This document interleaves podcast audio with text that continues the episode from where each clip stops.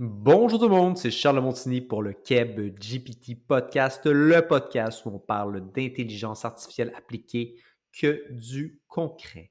Cette semaine, euh, encore une fois, que du concret, je vous parle de mon retour euh, sur euh, la conférence du OpenAI DevD. Euh, je ne ferai pas un simple euh, résumé comme plusieurs l'ont fait sur les médias sociaux.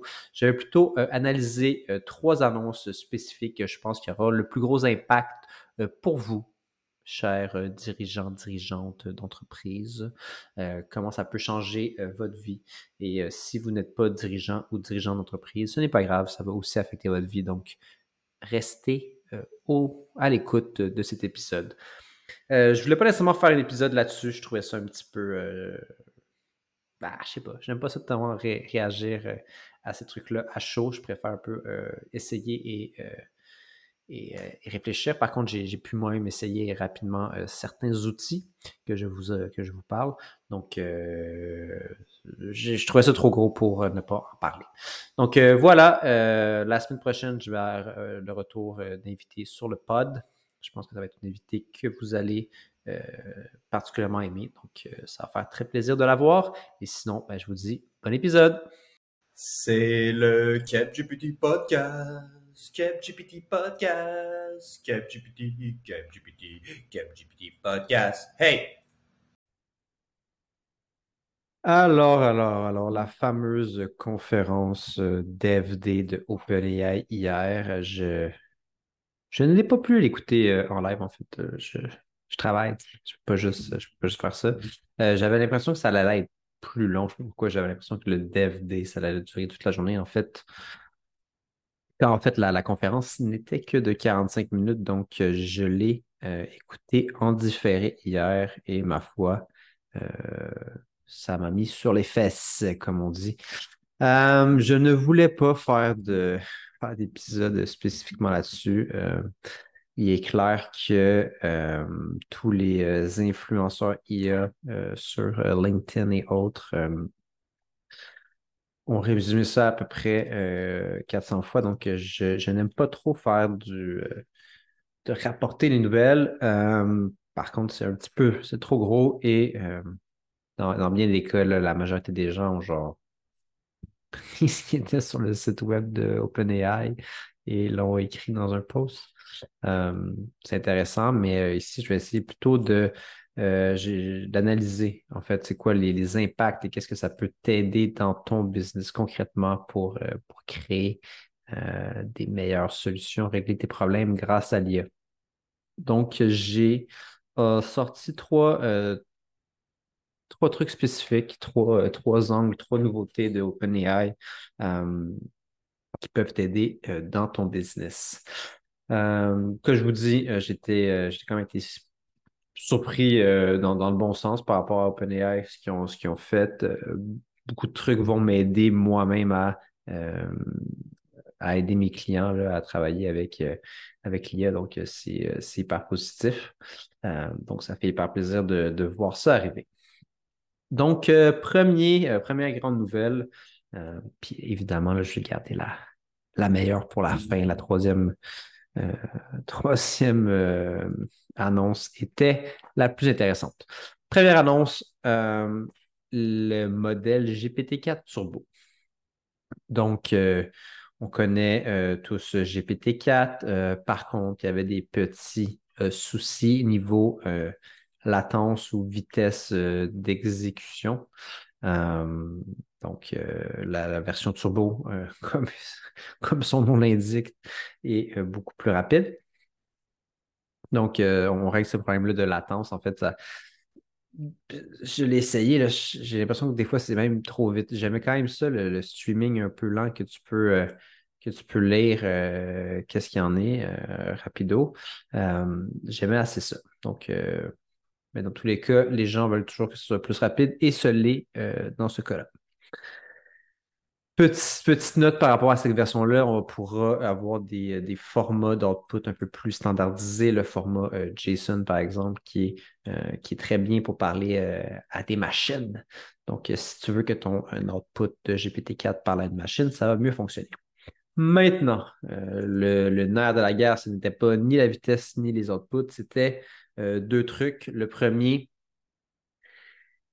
et c'est peut-être la chose qui m'a le plus surpris, non, avec, le troisième, avec la troisième annonce, reste jusqu'à la fin.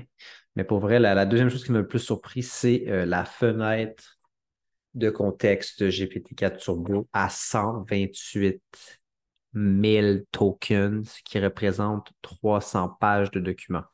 Euh, concrètement, ce que ça veut dire, c'est que tu peux mettre 300 pages dans ton prompt et genre, exemple, un livre entier et demander à GPT-4 Turbo euh, de résumer le livre, de répondre à des questions. Donc, euh, si jamais tu avais une, un, examen de lecture, tu peux le faire avec euh, GPT-4 Turbo. Grosse, honnêtement, grosse, grosse annonce que je ne m'attendais pas du tout. On était avec l'API en ce moment, là, ce qui était disponible, à 8000 tokens. On est passé de 8000 à 128 000. Euh, je m'attendais en fait à 32 euh, 000, comme ce qui est disponible en ce moment avec euh, Vertex AI de Google. on connaissait la, grosse fenêtre de Claude, comme on dit.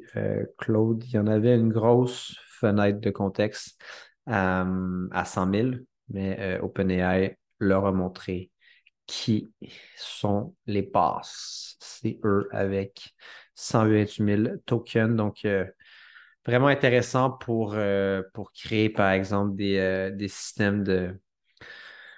Pour lire de. Ben, plus pour les prototyper, je vais revenir là-dessus.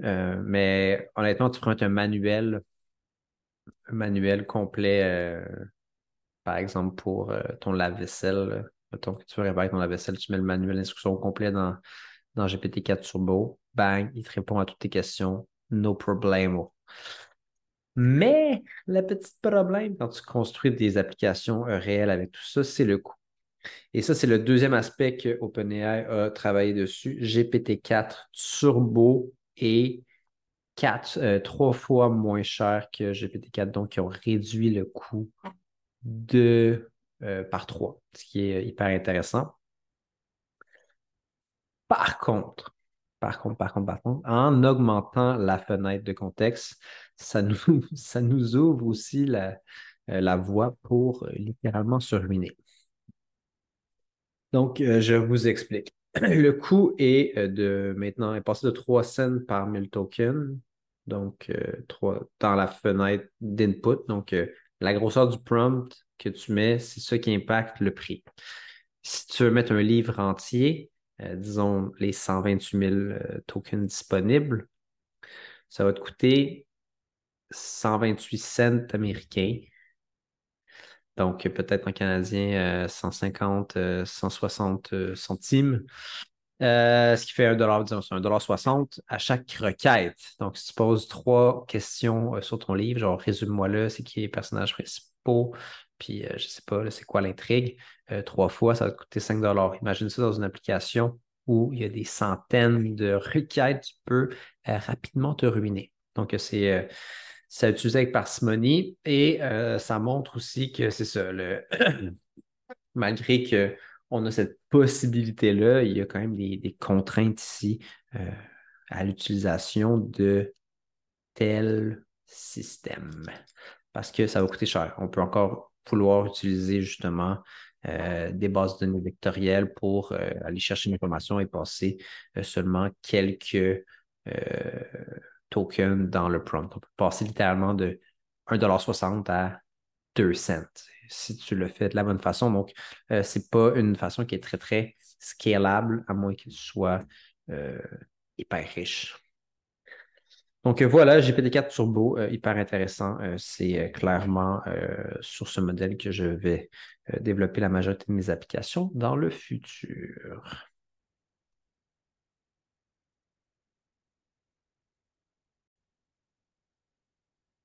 Maintenant, deuxième aspect, euh, deuxième annonce qui euh, est le plus intéressant euh, pour vous aider dans votre business concrètement. Donc, Deuxième aspect, c'est la modalité dans euh, l'API. Donc, euh, celui-ci, on aurait pu le voir venir. Honnêtement, je ne l'avais pas vu venir tant que ça, mais je n'y avais pas vraiment réfléchi jusqu'à un certain point parce que je travaille personnellement davantage avec, euh, avec des données texte en ce moment, mais honnêtement, je, suis persuadé qu'il y a des opportunités assez folles avec les autres modèles pour les, images et tout. Donc, concrètement, qu'est-ce que c'est? Donc, récemment, on a vu apparaître des, modèles de vision, de, de création d'images dans, dans ChatGPT, excusez-moi, en plus de Advanced Analytics, Data Analytics, qui était anciennement Code Interpreter. Donc, concrètement, on peut analyser des images euh, avec un prompt. Et c'est potentiellement. Non, c'est pas vrai. Il y a aussi le, euh, Advanced Analytics ou Code, Interpreter qui est pas intéressant. Mais euh, ce qui est super intéressant, c'est ça, avec le, côté vision, c'est que les OCR, ce n'est pas d'hier. Donc, capable d'analyser, par exemple, une facture de vente, on est capable de sortir le texte euh, de la facture de vente. Et après ça, ben, avec un bon prompt et tout, euh, on pourrait être en mesure de euh, sortir les informations que l'on veut de la facture. Par contre, ça, ça se faisait en deux étapes.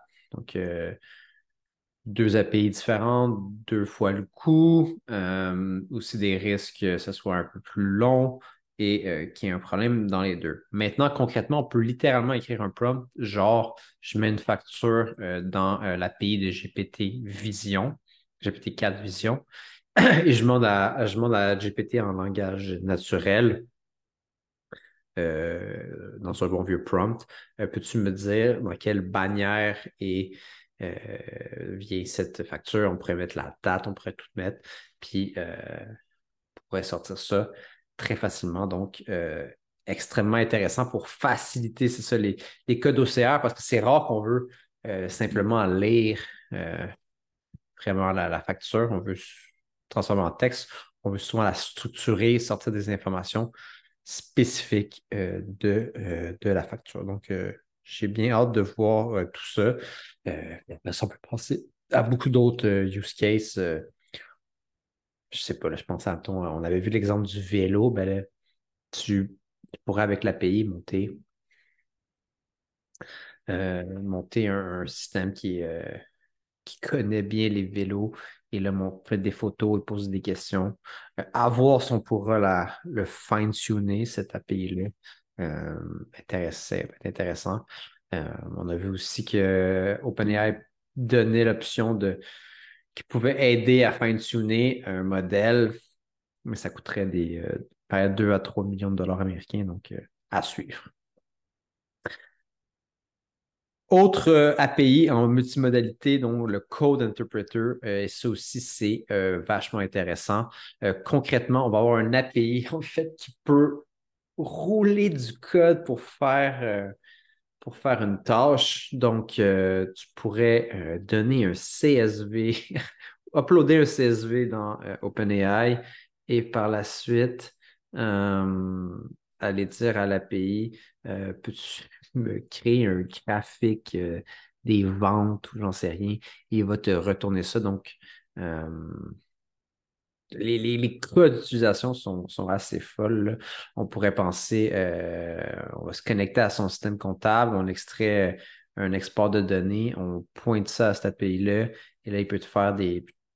Tu n'as plus vraiment besoin de dashboard, il peut te créer les visualisations euh, on the fly, puis tout est capable littéralement de, te créer, c'est ça, ton, système qui va. Euh, qui va visualiser tes données, répondre aux questions euh, des auditeurs. Écoute, il y a tellement de trucs qui peuvent être faits euh, avec cette API-là. Euh, je suis persuadé qu'on va avoir des, très beaux cas d'utilisation dans les prochaines semaines, mois, années. Pas années parce qu'ils vont sortir des trucs encore plus fous l'année prochaine. Puis on ne le verra pas encore venir à quel point ce monde est en évolution. Finalement, euh, DALL-E 3, donc la capacité de créer, euh, de créer des, euh, images sur l'API. Intéressant. C'est un, cas qui me, que je trouve un peu moins intéressant jusqu'à un certain point côté, euh, côté business. Je ne sais pas à quel point l'entreprise aurait besoin de créer, de créer ça on, on the fly, à suivre. C'est quand même intéressant si jamais tu veux générer des, images dans ton app, j'en sais rien. ça peut être fait maintenant avec l'API d'OpenAI de DALL-E 3. Rentrons maintenant dans le vif du sujet, le Assistant API et les GPTs, parce que concrètement, c'est la même chose. C'est juste qu'il y a une version euh, back-end puis une version front-end. On va pas se le cacher. C'est littéralement la même chose c'est en fait la capacité de créer un modèle sur mesure jusqu'à un certain point, avec un prompt euh, euh, spécifique, avec euh, des, fichiers que tu peux, que tu peux charger, que l'agent peut, peut utiliser. Donc, c'est c'est assez intéressant. Et et voilà, décortiquons un petit peu tout ce qui peut être fait avec ça. Donc, tu as la capacité, c'est ça, de, créer cette, euh, cet assistant-là. On ne va pas l'appeler un agent parce que OpenAI a dit que les agents s'en venaient les agents, ça sera autre chose, un peu plus autonome beaucoup plus autonome probablement, en fait.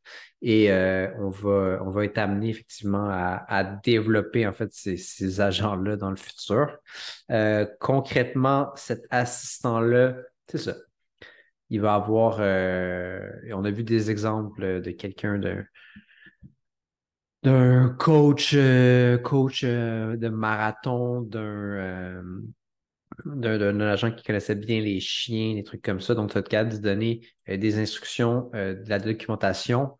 Tu as capable de donner des outils, donc euh, à la fois Code Interpreter pour s'il veut rédiger du code on the fly, Retriever s'il veut aller chercher des informations dans les documents et toute autre fonction sur mesure. je ne sais pas si ça va fonctionner dans les GPTs, mais je sais que ça va fonctionner dans euh, l'assistant API. Donc, on peut penser, c'est ça, que tous les chatbots, en fait, vont euh, être munis de, vont être basés sur euh, l'assistant API et du coup, vont avoir une documentation, vont avoir une personnalité. c'est vraiment l'avenir pour le développement pour le développement de, de chatbot pour ton euh, entreprise. Euh, si jamais c'est quelque chose qui vous intéresse, euh, contactez-moi. On va, on va se, on va le dire. Là. de notre côté, chez CapGPT, on va se spécialiser dans le développement de chatbot parce que c'est la porte d'entrée vers l'IA pour la majorité des entreprises. On a comme mission d'aider les, les PME à commencer à utiliser l'IA et c'est de loin la façon, disons, la plus, euh, la plus, pas la plus simple, la plus intuitive, disons, de, commencer à travailler avec l'IA. Donc, euh, c'est vraiment ce qu'on, notre plan pour 2024.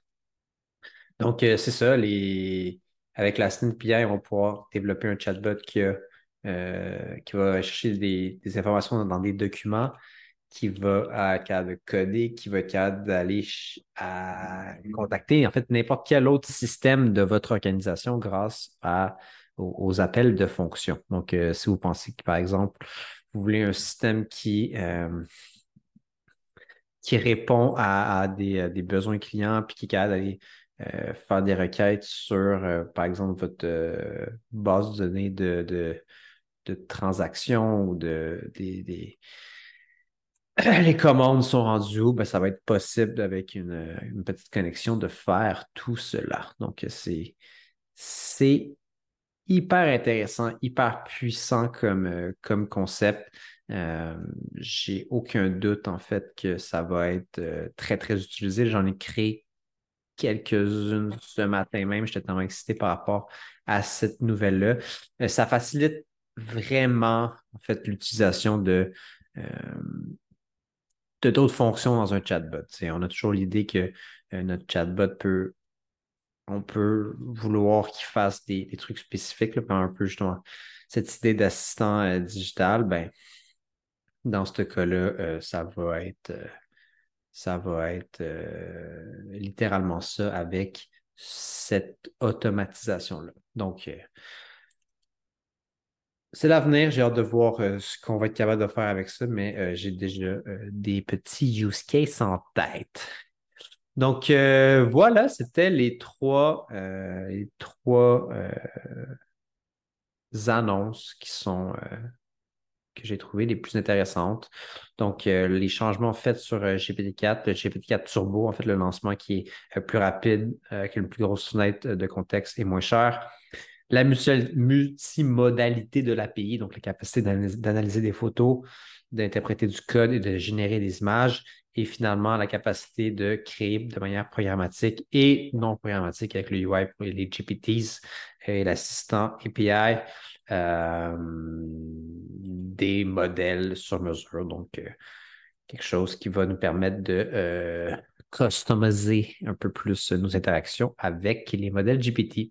Euh, tout ça, hyper intéressant. Il y a eu d'autres annonces. J'ai un petit peu trimé ça pour vous pour pas que ça soit euh, trop long, que ça soit un petit peu digeste. Donc euh, voilà. et la semaine prochaine, ça sera le retour des invités sur le pod. J'en ai déjà booké quelques-uns concrètement. Et voilà. Merci de m'avoir écouté et je vous dis à mercredi prochain. Merci d'être resté jusqu'à la fin de cet épisode du Keb GPT Podcast. Si ce type de contenu vous plaît, abonnez-vous. Je sors un épisode par semaine. Si euh, ça vous a vraiment plu, vous pouvez évidemment le partager à des amis, à des collègues, à de la famille. Ça fait extrêmement plaisir de partager euh, la bonne nouvelle. Je suis un peu le euh, Jésus-Christ de l'IA. Euh, ouais, pas vraiment, là, mais euh, whatever. Finalement, si vous avez envie de développer une application basée sur euh, les modèles GPT, l'intelligence artificielle générative, n'hésitez pas à me contacter. Visitez le www kebgpt.com, donc Q-U-E-B-G-P-T.com. Vous pouvez prendre rendez-vous avec moi directement pour qu'on discute de vos projets. Et sinon, je vous dis à la semaine prochaine, mercredi prochain, prochain épisode du podcast. Salut là!